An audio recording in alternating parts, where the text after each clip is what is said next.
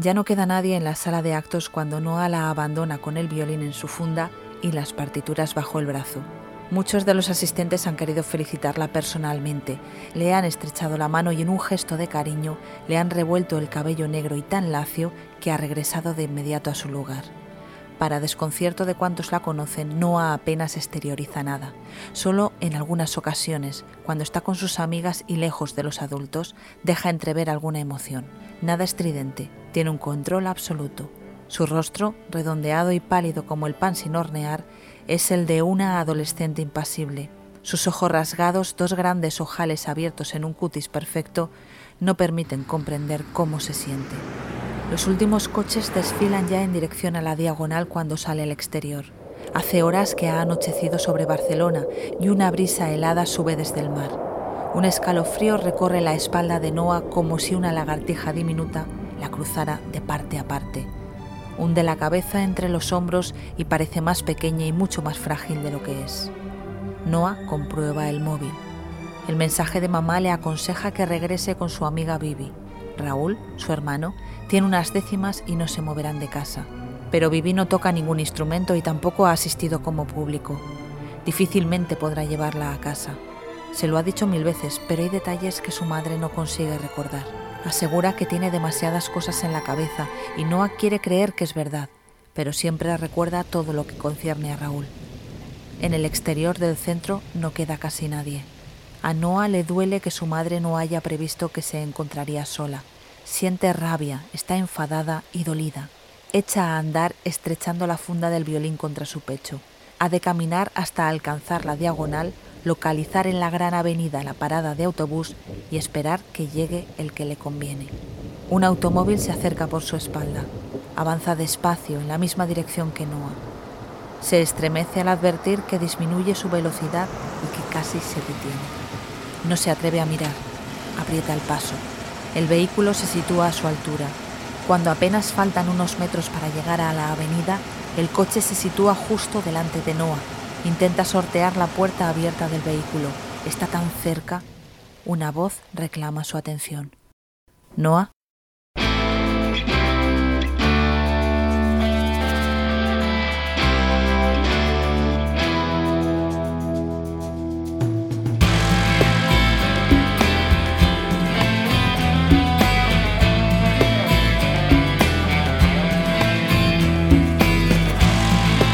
Soy Ana Vallabriga y esto es Sin Ficción, el podcast sobre crímenes reales y literatura de la editorial Al Revés. Un podcast donde los días 15 de cada mes hablaremos sobre libros de true crime y novelas policíacas.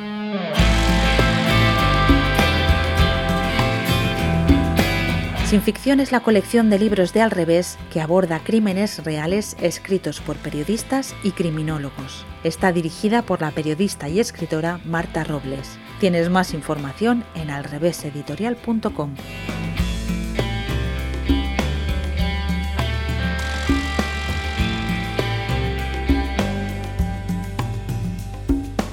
Eh, soy Empar Fernández, soy profesora de historia y novelista. Y soy también la autora de Será nuestro secreto que acaba de aparecer bajo el sello de Al revés.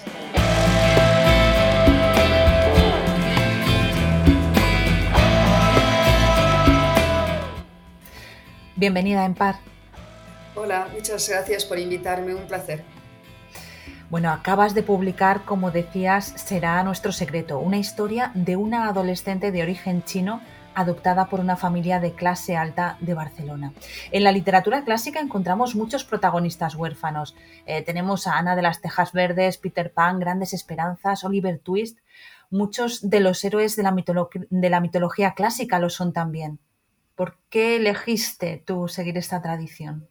Eh, mira, yo elegí eh, trabajar con Noah que como bueno ya anunciabas es una, niña que fue adoptada cuando era muy pequeña, una niña china, eh, porque quería una protagonista que, tuviera un perfil muy definido, muy concreto, quería una personalidad muy marcada por su origen, ¿eh?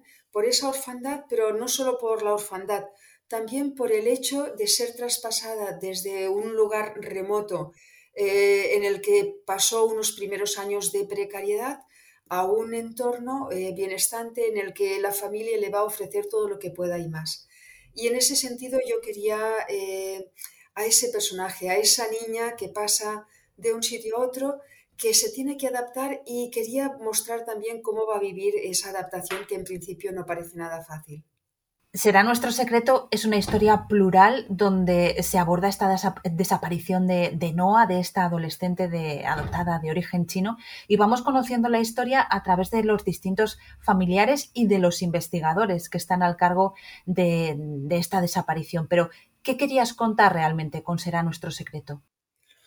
Sí, mm, mirada desde la distancia, si hay algún mensaje en Será nuestro secreto, es que el dinero lo puede casi todo eh, es decir, una familia eh, bienestante, rica, eh, casi opulenta, parece salvaguardada de, todos los males de este mundo y ciertamente no lo está. Tampoco lo está de las cosas oscuras y turbias del pasado. Y por otra parte, quería presentar un perfil del que me imagino que hablaremos un poco más adelante, que es el de, el de esa niña adoptada y de la adopción en general.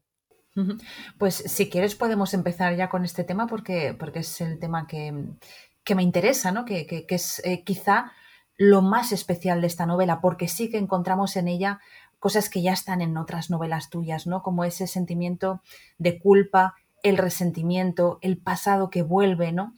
Eh, pero bueno, elegiste a Noah por esas características que le hacen especial. ¿Cuáles son? Sí, sí, mira, elegí a Noah de entrada porque hace muchos años tuve una alumna con unas características parecidas a las de Noah, pero no tan acusadas. ¿eh? En Noah, evidentemente, yo he, intensificado eh, esas, esas, virtudes que, que, Noah puede tener. Nos hemos de poner en la piel de una niña que a los tres años eh, pasa de la China remota a una casa en la parte norte de la diagonal, en un barrio muy rico, eh, que será después escolarizada en un centro exclusivo, además un centro internacional, lo mejor de lo mejor que uno puede pagar con dinero, y que va escuchando muchas veces a lo largo de su vida, ¿eh? y a veces de cosas que hacemos eh, de manera inconsciente, qué suerte que has tenido que te han adoptado, qué suerte Noah, porque si te llegas a quedar allí, pero a Noah no solo le pesa eso, que evidentemente podéis imaginaros, eh, que es sentir eso eh, una vez y otra y otra. Resulta que Noah, cuando lleva dos años aquí, su madre biológica, que no podía tener hijos, queda embarazada y da a luz a un hijo biológico. Entre que muy a menudo se le recuerda lo afortunada que es al rescatarla de ese destino para el que parecía, en el que parecía estar abocada y que nace un niño que vuelve a centrar la atención de sus padres, Noah va gestando un miedo. Y es un miedo del que no se va a poder librar, el miedo a ser devuelta. Ah, la adopción es un proceso dificilísimo, es difícil que encajen todas las piezas, pero en el caso de Noah habían encajado, la familia la quiere, ella está muy bien, se siente, se siente acogida, tiene todo lo que desea, pero eh, hay un miedo larvado a que decidan volver a enviarla. ¿Qué es lo que hace Noah como mecanismo de defensa? Pues su mecanismo de defensa es casi obvio. Voy a intentar ser la mejor en todo. Voy a intentar cubrir todas las expectativas de mis padres, no decepcionarlos, no defraudarlos. Por lo tanto, no me voy a revelar en ningún momento, voy a intentar sacar las mejores notas posibles, voy a ser buena en todo lo que me proponga. Y Noah tiene la fortuna de que es una chica eh, que es muy competente en casi todo. Lo puede, esa meta de, de ser la mejor la tiene muy cerca y sus padres están orgullosísimos. Pero no hay correspondencia entre ese orgullo y la calma y la tranquilidad de Noah. Entonces, a mí me interesaba esa chica, esa chica que vive con ese miedo, que cobija ese terror. Y bueno, por eso dibujé a Noah y, pero dibujé a Noah basándome en un modelo que yo conocía. Iván Gaztañaga es el editor en español del proyecto internacional I'm Adopted, una organización de ayuda para personas adoptadas. Sí que existe un miedo común en las personas adoptadas, que es el miedo al rechazo, al abandono, porque existe una lógica dentro de la mente de las personas adoptadas, y es bastante sencillo de entender, como es si en el momento de nacer, cuando somos más vulnerables y cuando las personas que se supone que tenían que cuidar de nosotros en su totalidad no lo hicieron y además nos abandonaron, ¿cómo se supone que voy yo a enfrentarme a las relaciones afectivas en el futuro para no sentirme otra vez rechazado, para integrarme en el grupo, para que esa relación afectiva o para que ese cariño y amor que yo tengo por otra persona sea de calidad y no sentirme fuera de lugar, rechazado o abandonado por las personas que más queremos, nuestros hermanos, nuestros padres, nuestra familia y nuestro grupo cercano de amigos. Hablas del pasado de Noah y del presente. En ese pasado de, de estos niños que son adoptados internacionalmente, vamos a entrar específicamente en adopción internacional, se da ese apego fallido, ¿no? Sí, en ocasiones se da ese apego fallido. Eh, la adopción internacional, además de la adopción, siempre tiene un riesgo, es evidente, pero la adopción internacional a veces, y depende del país en el que la familia adoptante pretende adoptar, eh, no siempre los trámites se hacen bien, no siempre la historia clínica del niño se, hace bien, no siempre se sabe de dónde proviene, en qué condiciones nació, eh, cuál es su estado físico general. Es decir, a la dificultad normal de la adopción se suman trámites inconclusos, a veces trámites que no interesan. En el, caso, en el caso de Noah eso no pasó, pero en otros muchos casos sí que ha pasado que a su llegada el niño presenta una problemática muy difícil muy difícil de integrar dentro de una familia. Vamos a hablar de otras dificultades que se dan por países específicamente, pero es verdad que esta falta de apego que es eh, entra dentro del proceso normal ¿no? de, un bebé, el apego a una figura eh, de cuidado, ¿no? Em, en estos casos no se da porque están en manos de cuidadores que a lo mejor ni siquiera son bien atendidos y no se establece ese apego seguro, ¿no? que es hacia lo que se, tiende, a ese niño que explora o niña que explora, pero se siente protegido. ¿Qué mm, puede pasar en el futuro con esos niños? Bueno, eh, a ver, hay niños que llegan aquí con cuatro o cinco años y han pasado los tres primeros años o los cuatro primeros años medio olvidados, eh, con unos cuidados que se basan pues, en limpiarlos y alimentarlos. Eh, la relación social que después va a establecer, la relación social y la relación más íntima del núcleo familiar, va a ser muy difícil.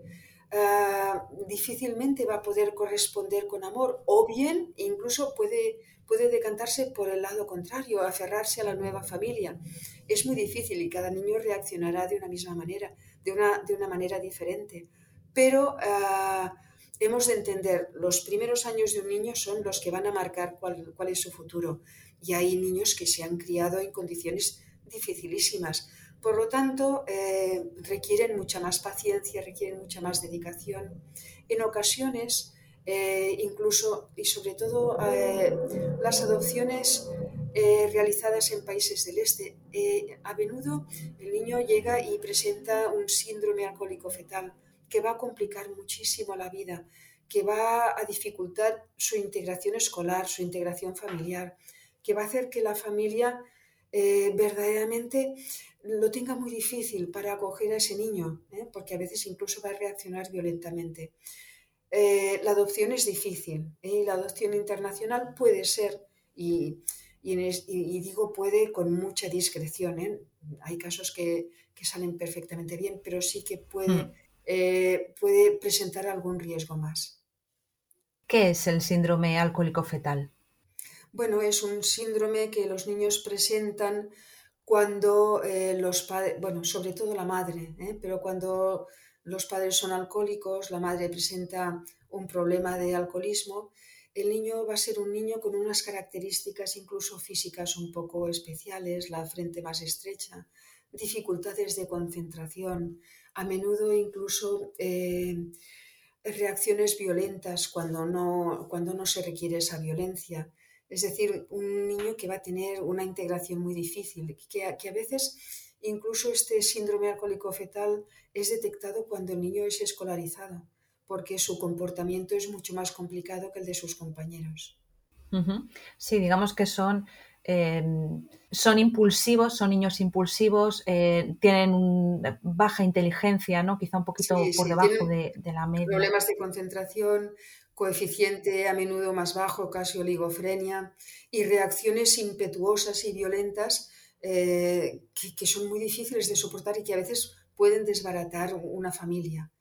Por eso hablaba de que de las complicaciones, sí, es complicado. Y también hablabas de cosas que se ocultan, que entiendo que esto eh, quienes les atienden en los eh, orfanatos lo saben, pero quizá no lo transmiten ¿no? a las familias que los van a, adoptar. Claro, a ver, a veces la, la, información se oculta voluntariamente o a veces simplemente el niño no ha sido evaluado. Ah, no sé si recordaréis hace mucho tiempo, en televisión hubo un, se proyectó varias veces un documental, creo que era de origen francés, que hablaba de las condiciones, sobre todo en las que las niñas vivían en la China, eh, las niñas que habían sido abandonadas. Sabéis que en la, en la, China se abandonan muchas más niñas que niños, ¿eh? por, bueno, por esa preferencia por, por el género masculino. Ese documental era verdaderamente, ponía los pelos de punta, ¿eh? una una falta de cuidados, un abandono, un... y en, ese caso las niñas no eran evaluadas, ¿eh? simplemente eran adjudicadas a una familia. Eh, ¿Cuál es el riesgo? Eh, es difícil para una familia tomar la decisión de acoger y de adoptar a un niño que presenta problemas y mucho más si esos problemas son de, origen mental. Entonces, bueno, es, evidente que ese niño tendrá muy, pocas opciones si tiene una etiqueta de problema mental. Entonces, entre que se oculta y entre que en muchos casos no son ni evaluados ni diagnosticados, verdaderamente la situación es muy, muy difícil.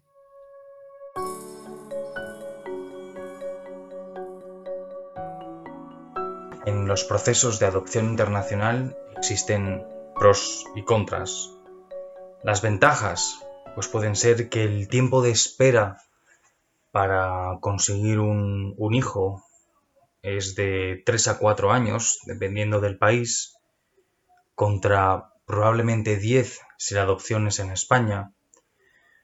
Los trámites suelen ser más fáciles con países con democracias frágiles y o donde ni siquiera hay una democracia y la pobreza impera por el país. De eso se encargan las, agencias, las ECAIS, que son entidades colaboradoras de adopción internacional avaladas por las comunidades autónomas que se encargan de todos los trámites legales y burocráticos con esos países. Como otra ventaja puede ser que hay una mayor capacidad de elegir a los niños para que se asemejen étnicamente o fenotípicamente a los padres que quieren eh, un niño nuevo. Es decir, se pueden elegir niños recién nacidos, niños sin enfermedades o incluso niños menores de un año, porque en las adopciones nacionales suelen haber más niños de mayor edad. Los contras, muchas veces no se piensa en, en la desvinculación que se va a producir en ese niño con su cultura de origen, con su familia, qué pasa con su lengua, qué pasa con el sistema social, qué pasa con su religión, si la tenía, y qué pasa con la identidad de ese niño. Porque al fin y al cabo se está rompiendo un vínculo muy fuerte con sus semejantes. Una desventaja o un punto a analizar y a tener en cuenta es que la altísima demanda de gente blanca y rica para adoptar niños en países pobres y no democráticos, lo que produce inmediatamente es una altísima producción de supuestos niños huérfanos en estos países. Y una de las grandes desventajas o contras de la adopción internacional es el elevadísimo coste de estos procesos. No es habitual en España, pero ha habido algunos casos de jóvenes adoptados internacionalmente que han cometido delitos graves, incluso han llegado al asesinato. Y te lo comento porque en 2017 una joven de 17 años de origen ruso asesinó a su madre adoptiva en Bañoles. Precisamente se cree que este caso pudo estar relacionado con, con el síndrome alcohólico fetal. Sí, con el síndrome alcohólico fetal y con episodios esquizofrénicos, es decir, un brote psicótico eh, provocado o no por ese síndrome de alcohólico fetal. Bueno, es una reacción violenta. Esta chica acuchilló a su madre, pensó que solo la había herido, probablemente pensó que solo la había herido, pero en definitiva la mató. Ah, de todas maneras, eh, son casos verdaderamente em, episódicos y esporádicos y afortunadamente solo alguno de vez en cuando. ¿eh? A menudo las adopciones internacionales también funcionan muy bien. En mi propia familia hay una adopción, además eh, de Colombia, que verdaderamente parecían hechos los unos para los otros, el niño para acogerse a esa familia y los padres para, para cuidarlo. Entonces, bueno, eh, me imagino que es el azar. Las piezas siempre cuestan de encajar, incluso con los propios hijos a menudo tenemos problemas para encajar, para incluso de convivencia. Cuando el niño es adoptado y sobre todo si el niño llega con una edad un poco más avanzada, todo eso se complica un poco. Quizá en Estados Unidos sí que se dan más casos más llamativos porque no hay tanto control, no hay tanta asistencia. Aquí, por ejemplo, en España estas familias, eh, las familias que, tienen niños eh, adoptados que sufren este síndrome alcohólico fetal, tienen una asociación, por lo menos en Cataluña está la Asociación de Familias de Niños y Niñas con SAF. Digamos que hay toda una red que puede ayudar, ¿no? Que, en otros países, por ejemplo, no se da y eso es una locura. Conozco, conozco personalmente a la responsable de esta, de esta asociación, que bueno, ella misma se encontró con que no sabía muy bien qué hacer y cómo reaccionar y bueno, eh, esta criatura que llegó hace ya muchos años sale adelante. Ha costado mucho que la familia eh, la integrara, que, intentara un poco sobreponerse a esas reacciones tan, tan raras y tan, y tan faltas de sentido. Pero bueno, lo han conseguido. ¿eh? Este, este chaval ya tiene 18, 19 años y bueno, la, cosa, la cosa funciona, pero no ha sido fácil por eso esta mujer decidió crear esta asociación. De todas maneras, eh, la adopción es un fenómeno complicado, es un proceso complicado, lo mires como lo mires, porque si intentas una adopción nacional, hay parejas que incluso llegan a darse por rendidas porque es un proceso larguísimo, requiere múltiples estudios eh, que quizás son necesarios, no digo que no, pero creo que en algunas ocasiones se alarga se alarga hasta el infinito, hasta llegar a desanimar a gente que serían buenos padres. Eh, no sé, yo me imagino que ese rigor y esa cantidad de trámites que uno debe hacer, evidentemente son en beneficio de que las cosas funcionen, pero deberían quizás ser más ágiles, dar una respuesta un poco más pronta al requerimiento de la familia. La adopción nacional en España prácticamente puede considerarse gratuita. Uno tendrá que pagar abogados, tendrá que acudir a diferentes instituciones o administraciones para conseguir eh, documentos, notarios, etcétera, etcétera, y tener por lo menos una propiedad, una hipoteca, un trabajo estable, pero no se requiere un gran desembolso económico para conseguir un hijo en España. Sin embargo, la adopción internacional sí es un negocio. Y sí es un negocio porque cuesta entre 10.000 o 50.000 euros. Depende al país al que vayamos. Las ECAIS, que las nombrábamos antes, son las entidades colaboradoras de adopción internacional, que son entidades avaladas por las comunidades autónomas que tienen la potestad para negociar, entre comillas, o para seguir todo el proceso de adopción en estos países, en Rusia, en la India, en China, en Vietnam, en países de América del Sur. Estas agencias cobran 10.000, 15.000, 20.000 o 30.000 euros, depende del país. Cuando estas ECAIs cobran por conseguir un niño, hay que decir que sí, que es un negocio internacional y es un negocio caro. Normalmente estas sumas de dinero son solo los trámites burocráticos y legales con estos países. Luego a eso hay que añadir los múltiples viajes a un país, los seguros, las estancias, las pruebas médicas y un montón de gastos que se pueden derivar de este proceso de adopción.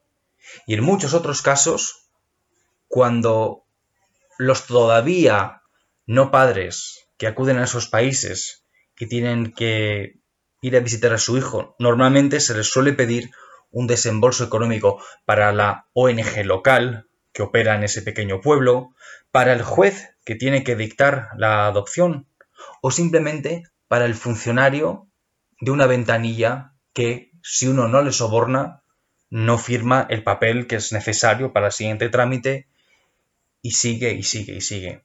Aquí la pregunta que me, que me gustaría lanzar es, ¿solo las personas ricas pueden adoptar niños internacionalmente?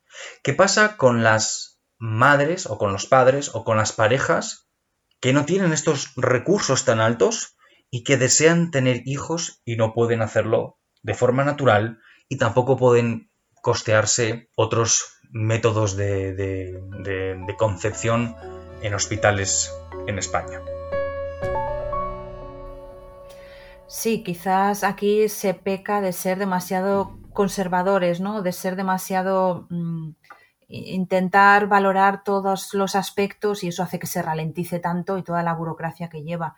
Pero eh, yo recuerdo con, lo que tú comentas de, los documentales y demás, que vi un documental hace ya algún tiempo sobre las adopciones en Estados Unidos cuando los niños los vestían entre comillas, de domingo, ¿no? Y los sacaban a hacer un pase para que los padres eligieran a ver qué niños se llevaban y luego incluso se los podían readoptar. O sea, tú ponías un anuncio en el periódico, en, en página web, mejor dicho, y, podía ir otra persona a comprarte o readoptarte a, ese niño, ¿no? Que tú ya no querías. ese procedimiento también es eh, de una crueldad eh, bastante, bastante manifiesta.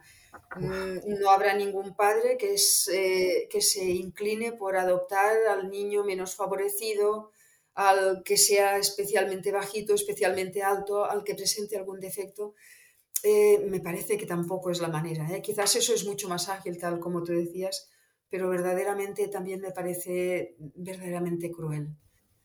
Con los niños eh, es, es, tremendo, es tremendo, ¿no? Porque eso de ser elegido y luego de ser de nuevo abandonado, porque esa, ese segundo abandono o tercer abandono debe de ser terrible.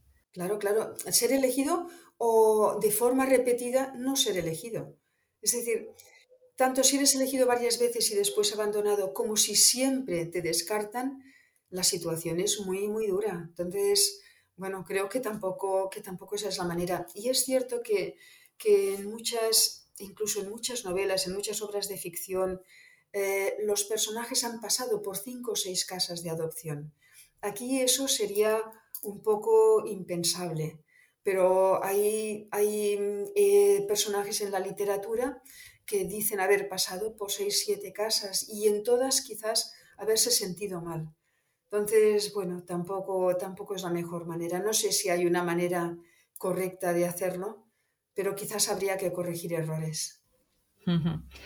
Sí, bueno, partiendo de que normalmente los padres biológicos de los niños adoptados suelen ser padres pobres, ¿no? Partiendo ya de esa base.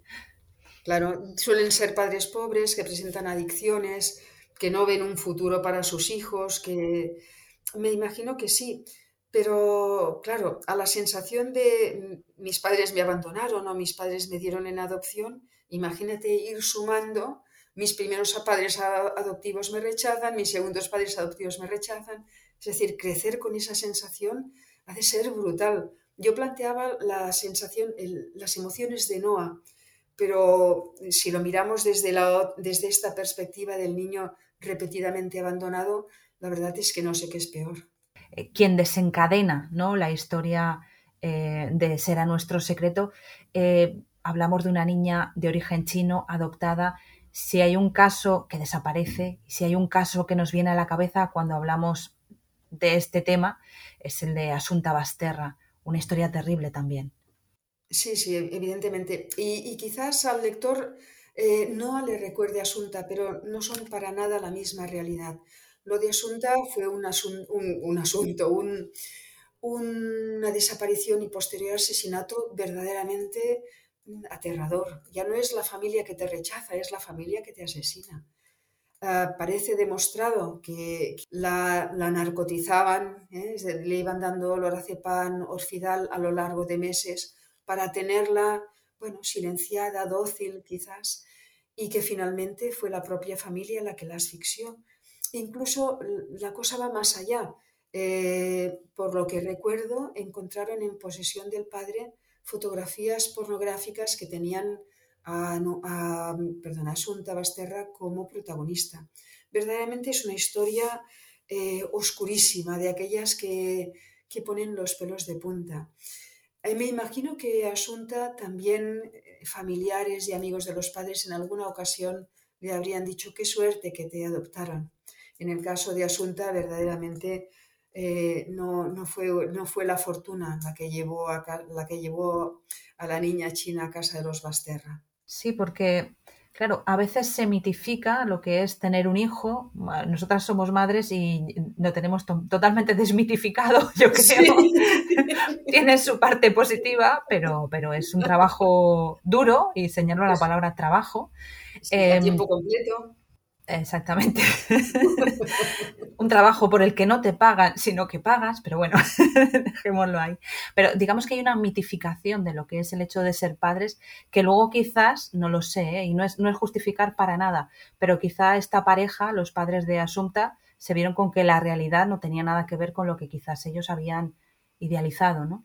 Eh, en este caso, en el caso de Asunta Basterra, lo que sorprende es que tanto la madre como el padre eran gente con profesiones liberales, eh, con fortuna propia, con, más de una casa, que probablemente no, estaban obligados a hacerse cargo las 24 horas de la niña, que además parece ser que, Asunta era una alumna ejemplar que no daba, que no daba problemas. Es decir, e, ese, esa falta de encaje cuesta de explicar en el caso de esta familia una familia que mm, perfectamente podría incluso delegar el cuidado de Asunta en manos de otra persona durante varias horas al día. Es decir, mm, cuesta imaginarlos agobiados por la presencia de la niña. Mm, no lo sé, la verdad es que parecen mentes muy enfermas las mentes capaces de hacer algo así. Sí, este caso nos desconcertó mucho, yo creo que a todos, porque porque quedan, siguen quedando ¿no? esas dudas en el aire. Bueno, eh, siguen quedando dudas en el aire. Ah, parece ser que incluso encontraron cuerda en, posesión de la madre, cuerda de, las que, de la que habían encontrado, con la que habían encontrado amordazada a Asunta, las fotos en el ordenador del padre, el hecho de que durante muchos meses la drogaran y que la niña fuera medio dormida tanto a clases, a ver, no sé si, si caben muchas dudas. Lo que sí que leí últimamente es que la madre se había suicidado en prisión, que era una madre con antecedentes depresivos, es decir, quizás también una madre de alguna manera enferma mental que, bueno, quizás le vino todo muy grande y, pretendió resolverlo de alguna manera, pero verdaderamente eh, qué triste y qué trágica manera. hablabas de tu personaje de Noah eh, como una niña muy concienzuda, una adolescente muy concienzuda por ese miedo al abandono, ¿no? Eh, si la historia hubiera continuado, ¿cómo sería Noah? Eh, es decir, esos niños que no se rebelan, como es el caso de Asunta, como es el caso de Noah, ¿qué futuro tienen? ¿Una adolescencia sin rebeldía? bueno, en el caso de Noah, tal y como yo la imagino, probablemente ese ese miedo habría continuado durante mucho tiempo, probablemente hubiera sustituido a su padre a, eh, a los mandos de la inmobiliaria, probablemente habría sido quizás la mejor colaboradora de su padre, ¿eh? que su padre es un empresario rico. Creo que Noah habría estado controlándose toda su vida. Qué duro. Ahí también en el libro hablas de los dos roles ¿no? que tienen los padres, porque el padre sí a pesar del nacimiento de, su hijo biológico, sigue volcado con Noah, pero la madre, digamos que establece prioridades. Sí, la madre establece prioridades, pero, a ver, no, no relega a Noah al olvido, ni mucho menos, pero tiene un niño pequeño, un niño pequeño que además es hiperactivo, un niño que requiere mm, control y se vuelca más sobre el niño, cosa que, que Noah evidentemente nota inmediatamente. Ella lo, lo, acusa, pero en una familia con hijos biológicos, eso también lo notan los hermanos. Es decir, cuando nace un hermano pequeño, los mayores, los medianos, notan ese, bueno, como si les faltara una parte de la atención. No, no notará eso, pero no nota que no la quieran pero es el temor, es, que eh, la mente es muy, muy complicada.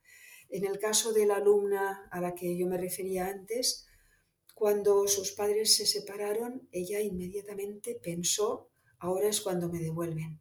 Ella se quedó viendo con su madre, su madre no tenía ninguna intención de renunciar, de renunciar a ella, pero ella nunca pudo sacudirse ese temor de mm, ahora es cuando me devuelven, ahora que son libres, ahora ahora a mí me, dejarán. Entonces, eh, parece un temor irracional, pero no lo es, no, no es un temor irracional.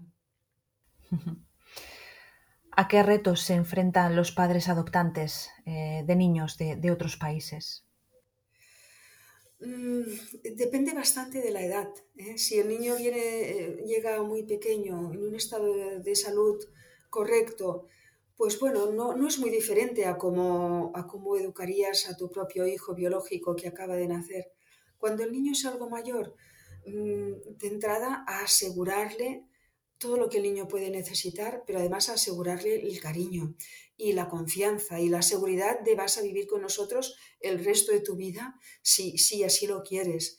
Eh, esa confianza resulta difícil de transmitir, pero creo que ese es el principal esfuerzo porque damos por sentado que lo alimentarás, que tendrás, eh, que lo vestirás, que le procurarás la higiene y, la atención médica, pero esa confianza de los unos en los otros, esa confianza del pase lo que pase, eso es lo más, más difícil. ¿Y los niños y niñas adoptados internacionalmente a qué retos se enfrentan? Bueno, eh, fíjate, mira, en el caso eh, de los niños cuyo físico es diferente, ah, de entrada a una integración que los separa, ¿eh? porque precisamente se establece esa diferencia. Eh, te explicaré una conversación que oí en una, en, una plaza en la que jugaba mi hijo cuando era pequeño. Eh, una niña se acerca a su madre y le dice, tengo una amiga nueva, tengo una amiga nueva, es china. Y la madre le pregunta, ¿de bazar o de restaurante? Imagínate, oh. imagínate ah, cómo empiezan las cosas. Pues bueno, eh, el niño con un físico diferente, una niña china, eh, un niño colombiano, eh, como el que yo conozco muy de cerca, bueno, un poco intentar explicar, fíjate, un niño colombiano que acabará llamándose, en, este caso, se llamará Arnau Camps y que tiene que explicar que siendo de tez morena, pues él ha sido adoptado, y cosa que eh, evidentemente no parece, no parece lo más normal que un niño tenga un nombre y apellido catalán y en cambio no se corresponda su fenotipo con su nombre y su apellido. Entonces, siempre habrá esas pequeñas barreras que a menudo son muy fáciles de salvar pero bueno, eh, todo, todo es complicado. Cuando nos enfrentamos a la búsqueda de orígenes, una de las grandes dificultades que existe es saber por dónde empezar. No hay un manual de uso, no hay una regla matemática, ni mucho menos hay una experiencia o un libro o un libro de instrucciones al que poder seguir. Esto tiene que ver con la falta de datos, tiene que ver porque al haber nacido en países, por ejemplo, en vías de desarrollo, la fiabilidad de los datos es muy poca, otras veces son datos falsos, y otras muchas veces las administraciones de esos países permiten cambiar los datos del menor, su edad, el nombre de sus padres biológicos, el lugar de procedencia, la etnia, la religión, la lengua que hablaban, la edad y también incluso los certificados médicos. Para rellenar ese espacio de falta de información y de asesoría o de asesoramiento, de acompañamiento con las personas que están en plena ebullición de conocer quiénes fueron sus progenitores, hay asociaciones, hay ONGs, hay mediadores, y una de ellas es la organización para la que yo trabajo de forma altruista, que es I Am Adopted. Es una organización internacional que nació en Nueva Zelanda de manos de Alex Gilbert en el año 2015.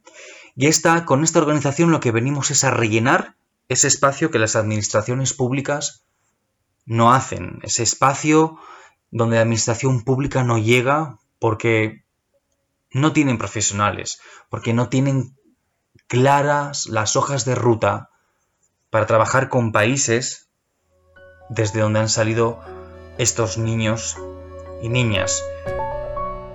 Y en par, hablabas al principio de la entrevista de que eh, uno de los temas que querías tratar también en el libro era de cómo esas familias adineradas parece que, que lo pueden todo, ¿no? Que la justicia está incluso bajo, bajo su mandato monetario, ¿no? Em, ¿Por qué quisiste abordar este tema?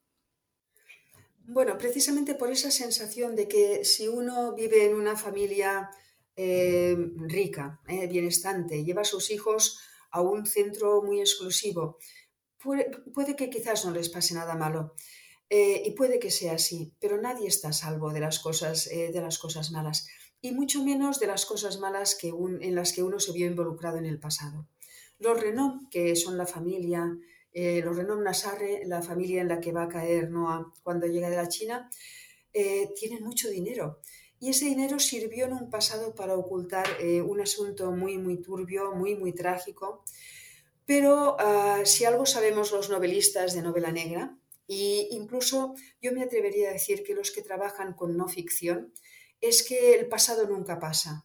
Una frase que le atribuyen a Follner, que no sé si finalmente la dijo él, el pasado nunca pasa, ni tan siquiera es pasado. Eh, en Será nuestro secreto el pasado aflora, ¿eh? Porque como ya os decía al principio, el dinero lo puede comprar casi todo, pero a menudo no puede eliminar ni el resentimiento, ni las ganas de vengarse, ni las ganas de hacer pagar eh, un crimen. Y eso también es lo que sucede en este caso. Y esto es en lo que Noah se ve involucrada sin haber tenido, pobre, nada que ver eh, nunca. ¿eh? Es decir, no, ha tenido tiempo ni de delinquir ni de hacer daño. No es una adolescente empeñada en hacer las cosas bien, en ser correcta, en no disgustar a nadie y sin embargo va a caer en ese hoyo eh, que se abrió mucho tiempo atrás y que la tendrá ella como víctima. Y a mí se me plantea una pregunta y es que cuando hablamos de venganza, ¿no? que podría ser un poco de lo que estaríamos hablando aquí, de ese resentimiento que deriva en esa, en ese, esa necesidad de venganza, la venganza necesita de energía. Eh, durante tanto tiempo se puede estar ahí manteniendo ese, esa energía tan negativa hasta que se encuentra la oportunidad? Bueno, en el caso de la historia que os explico Será nuestro secreto, ese resentimiento permanece como latente hasta que una circunstancia, un hecho, lo aviva, hasta que los protagonistas del hecho vuelven a coincidir, vuelven a coincidir en el tiempo y en el espacio. Y eso vuelve a hacer renacer ese resentimiento con una intensidad que la persona eh, que sufrió eh, el hecho trágico no puede controlar. Eh, a veces también son cosas del azar y en este caso en Será nuestro secreto el azar también tiene, tiene mucho que ver. Eh, la vida es así, la vida es ingobernable, no podemos tenerlo todo previsto y tampoco podemos eh, jugar con la suerte, tampoco estaremos nunca a salvo de todo lo malo. Recordad, será nuestro secreto de Empar Fernández. Muchas gracias, Empar. Gracias. Si no quieres perderte ningún episodio, suscríbete al podcast y si el capítulo te ha gustado, sería estupendo que nos regales unas estrellas o le des a me gusta. Ya sabes que estaremos de nuevo contigo el día 15 del próximo mes. Gracias por escucharnos y por leernos.